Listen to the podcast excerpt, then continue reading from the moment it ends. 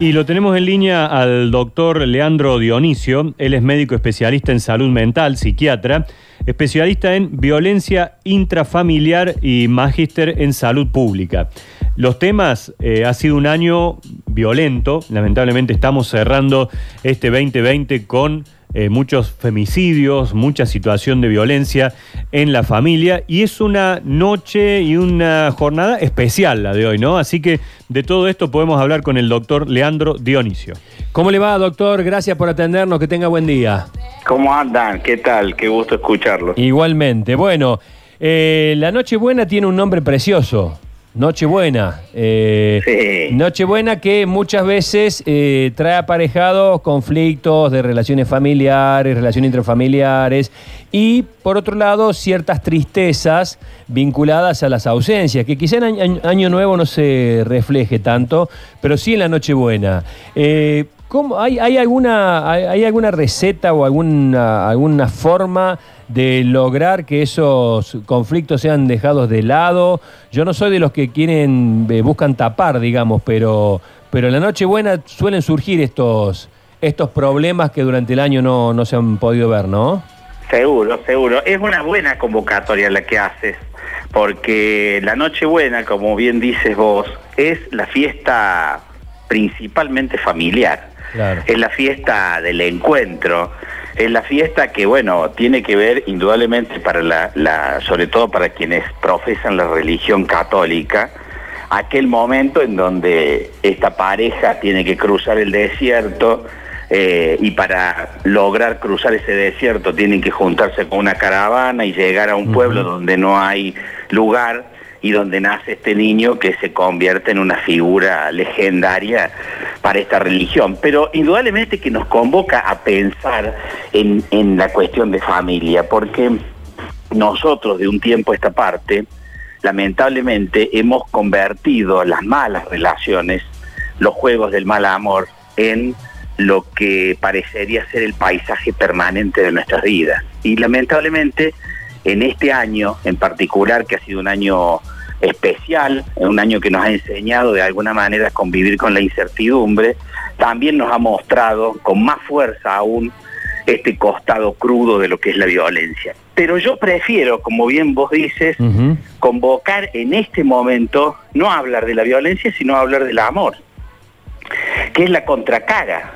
eh, porque Totalmente. nosotros, como vos, vos- como conversábamos recién, tenemos este pilar fundamental que es el relacionamiento humano, que es tan necesario como el agua o el alimento. El ser humano necesita el relacionamiento humano.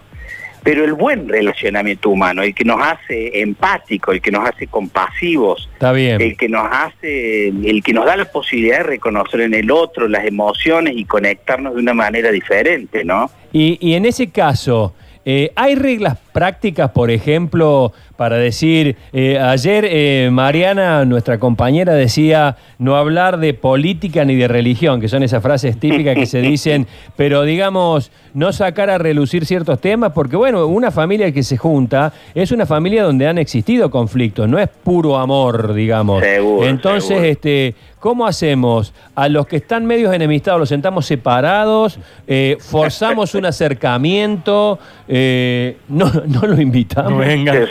Un- habría que crear un protocolo como lo que hace el COE. con el Protoco- tema es la este palabra del año, doctor, ¿eh? Lo- claro, los protocolos de... Mira, en, reali- en realidad indudablemente no existe relacionamiento sin conflicto. El conflicto siempre está presente en el relacionamiento humano. Porque el conflicto tiene que ver con la disidencia. Y no siempre nos encontramos en coherencia o en, en, digamos, en consonancia con otros, en el pensamiento. Eh, Entonces, indudablemente que el conflicto aparece. El modo o, o la gran, la- el gran desafío es cómo llevar a cabo o cómo resolver los conflictos. Y en esto es fundamental, digamos, aprender a escuchar y a sentir al otro, más que focalizarnos a veces en nuestra propia experiencia de querer hablar o expresarnos. Si bien no es fácil porque no existen, no, no hay protocolos, ¿viste? Para, para mejorar, digamos, eh, los niveles de relacionamiento, indudablemente siempre hay personas que a veces tienen mm, mayores niveles de conflictividad y en toda familia aparecen. Yo con solo decirlo se me viene a la cabeza gente de mi familia que es más conflictiva, ¿viste? a vos te debe pasar lo mismo, ¿no? Claro, claro. Bueno, casualmente lo que uno tiene que hacer en esos casos es fundamentalmente eh, bajar, digamos, o, ponerse a pensar qué cosas nos desencadenan los enojos. Porque cuando el enojo aparece en, la, en, la, conflictiva humana, es cuando se desencadenan los modos de relacionamiento que no son los más favorables. Entonces hay, habría que pensar qué cosas me enojan del otro a mí antes de enojarme, porque el hecho de pensar hace que yo también retrase mm. la aparición de esa emoción, no sé si se entiende. Sí, sí, sí, es verdad, pero no sería el momento oportuno, digamos, el de la, el de la Nochebuena para, eh, para eh, limar o zanjar esos conflictos, digamos. Tal cual. Yo, sentémonos a hablar ahora de esto que nos separa. Nacho, eh, la, guita esa que te presté y nunca me devolví. No es la Nochebuena para lo hablemos ahora, en todo caso. bueno, ahí fíjate, Sergio, que vos estás planteando un, una, un, un, eje de protocolo. Ya decir, bueno, en este momento es un buen momento para no sentar a hablar de las cosas que nos diferencian, de que nos separan, sino por el contrario, pensar las cosas que nos unen. ¿sí? Porque en esto que nos une también nos unen a veces ciertas pérdidas, ¿no? Que, pueden ser, eh, digamos, eh, sentidas en conjunto. Totalmente. Este, y eso, digamos, me parece que también ayuda y es positivo en un momento como este, porque es verdad que también se nos mueven sentimientos y emociones frente a quienes no están en este momento, ¿no? Y bueno, quizás este, esa podría también ser una convocatoria. En respeto a esos que no están, los recordemos del mejor momento, evitemos las cuestiones que nos hacen discutir las diferencias, busquemos las cosas que nos hacen eh, ser únicos y, tener este relacionamiento que tan tanto nos alimenta ese, ese cuñado humano, ¿no? Ese cuñado que entra y te dice de frente, dice, me dijiste que lo votara Alberto, mira cómo estamos ya. Y vos lo votaste a Macri, y ahí empezó. Bueno, es que viste que la política y la religión es cierto que genera, pero tiene que ver con las pasiones en realidad, con las cosas que nos apasionan, porque las cosas que nos apasionan por ahí, y sobre todo en la cultura nuestra, bien latina, nos lleva a discusiones como exageradas, ¿viste? Es como el tema del fútbol. Vos decís, eh, es inexplicable el, la persona que tiene adhesión a algún club, el modo en que lo defiende, como si fuera, ¿viste? No tiene una explicación racional, porque en realidad lo que se pone es lo emocional. Y yo creo que en esas cosas pasa lo mismo, ¿no? En la política pasa lo mismo. Y a veces en las religiones también. Fíjate vos que dentro de todo, lo positivo es que Córdoba, no sé si lo sabían, tiene casi las mismas, los mismos cultos que tiene la India. Y sin embargo no tenemos la conflictividad religiosa. Eso es una cosa muy positiva.